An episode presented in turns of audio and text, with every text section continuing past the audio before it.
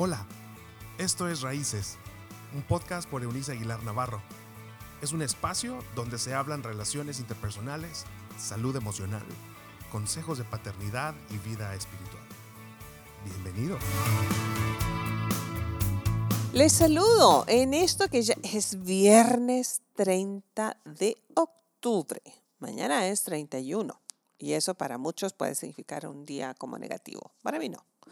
Para mí el 31 de octubre es uno de los días más significativos de mi vida. Es un, día histórico para los discípulos de Cristo, un día, el Día Internacional, el Día Mundial del Texto Bíblico, cuando fue recobrado y puesto a la luz pública por un trabajo que hizo un monje católico llamado Martín Lutero en Alemania. Así que los 31 de octubre significan algo muy valioso. Pero en este 30, y a propósito de cuestiones bíblicas, estamos terminando esta primera semana de dos acerca de reflexiones basadas en preguntas de cómo construir uh, un matrimonio equilibrado, saludable, no solamente para reconstruir tal vez el que tenemos hoy día o afirmar el muy buen matrimonio que usted tiene o tener esperanza de, llegar a tener un segundo matrimonio o un tercer matrimonio que valga la pena rescatar, o en su defecto, ser buenos maestros para la generación que sigue después de nosotros.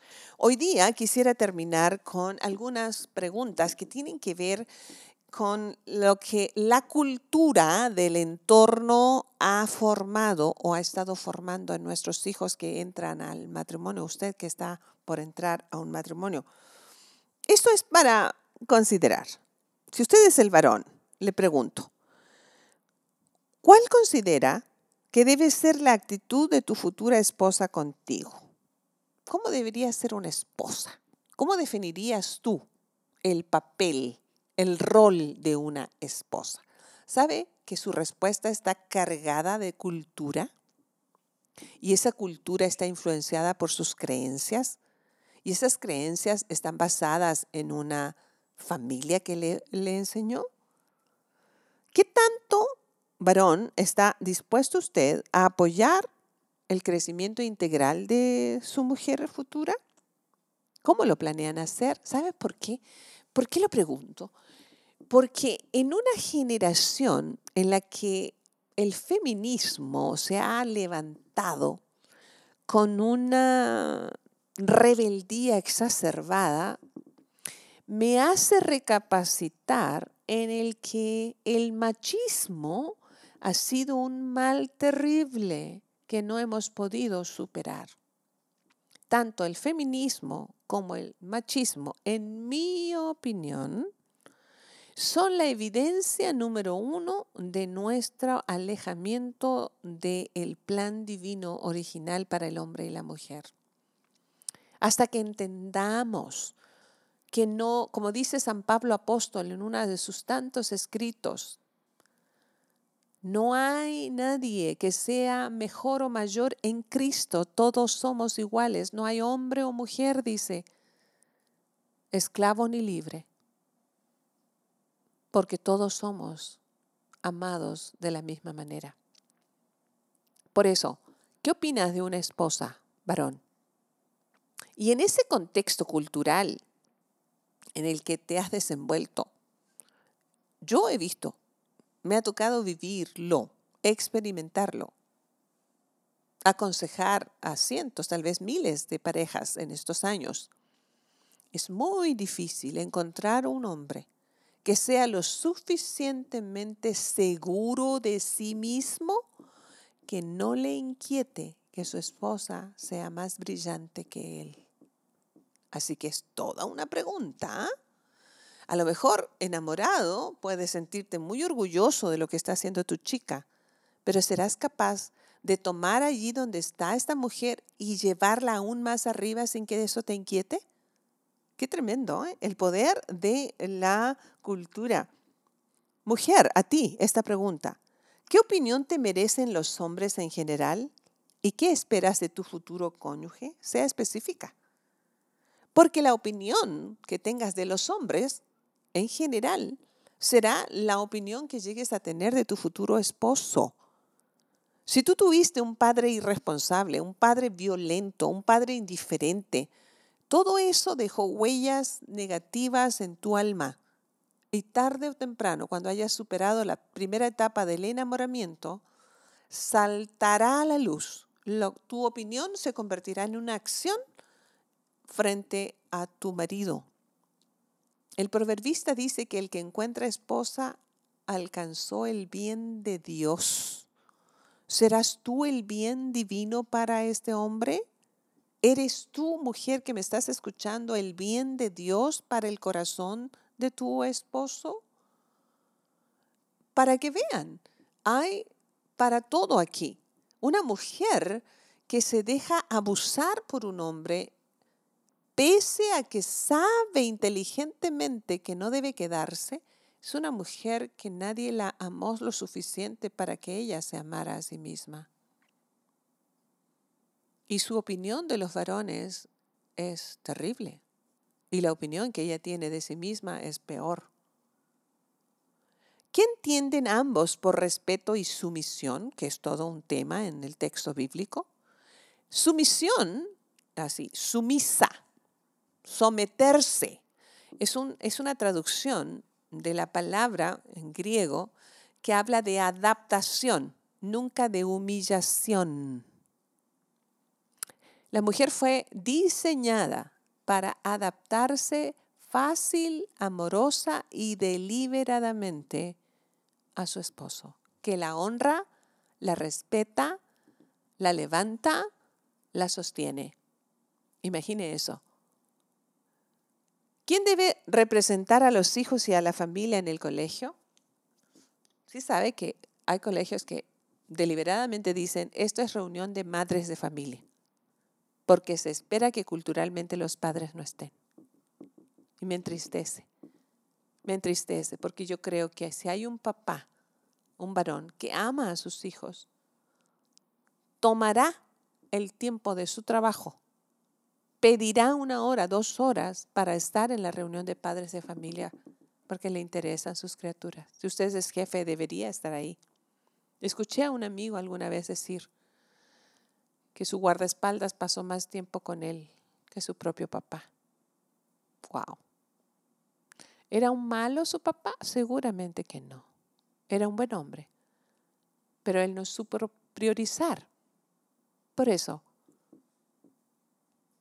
priorice desde siempre su papel como padre. ¿Quién debe representarlos entonces? ¿Cuál de los dos o ambos se debe levantar a atender a los bebés en la madrugada?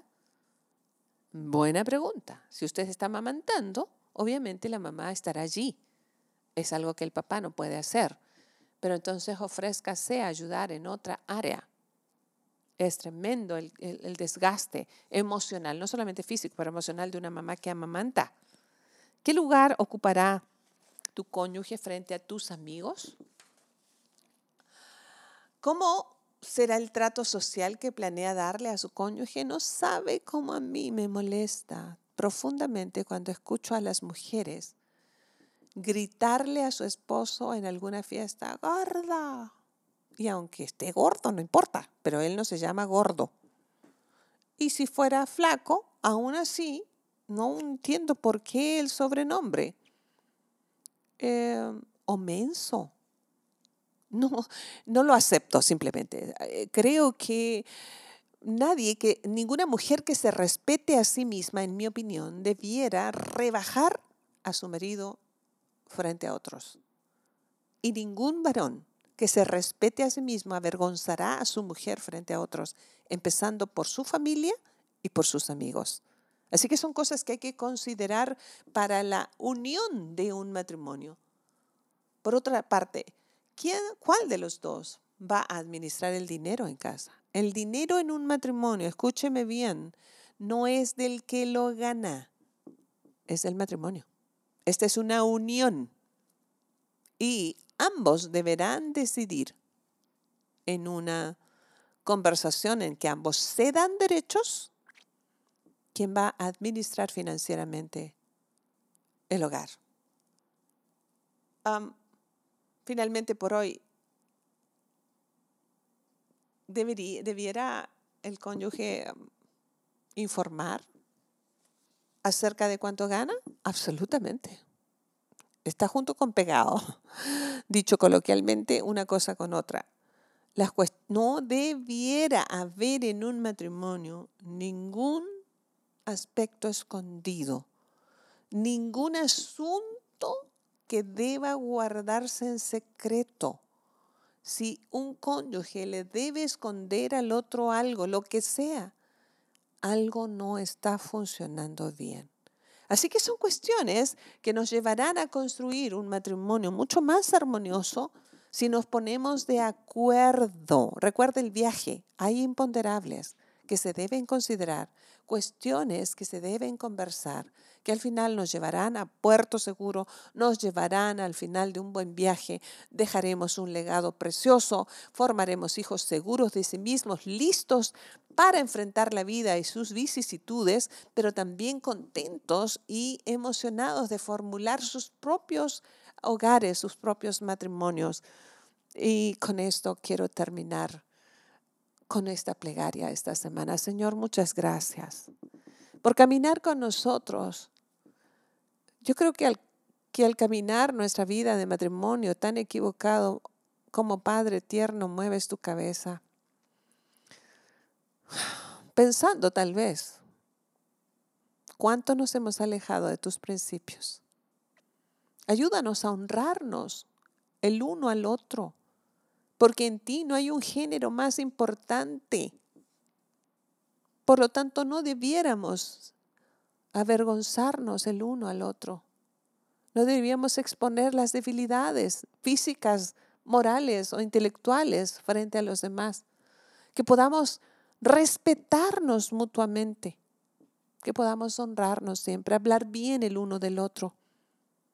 Gracias por el aprendizaje de esta semana y emocionados por lo que aprenderemos la siguiente. Gracias en el nombre del Padre, del Hijo y del Espíritu Santo, que así sea. Les dejo con esto. el próximo lunes comenzaremos nuestra segunda semana de este mismo tema, hablando del aspecto de la sexualidad dentro del matrimonio. Cuídese mucho, por favor. Cada uno somos responsables de nuestra salud, pero también de la salud de los demás en este tiempo de incertidumbre. Les recuerdo, Dios es de nuestra parte en medio de nuestras tragedias, de nuestros dolores. Dios está arropándonos. Él es con nosotros y a nuestro favor. Nos escuchamos el lunes, Dios mediante. Hasta la próxima. Chao, chao. Gracias por habernos acompañado en este episodio de Raíces. Te invitamos a que te suscribas en la plataforma de tu preferencia y también que puedas compartir con aquellos que están en tu mundo de este contenido. Puedes seguir conectado a través de la página web www.euniceaguilar.com. También en Facebook, búscanos como Raíces Familias Estables y en Instagram como arroba Eunice Aguilar N. Nos escuchamos en la próxima.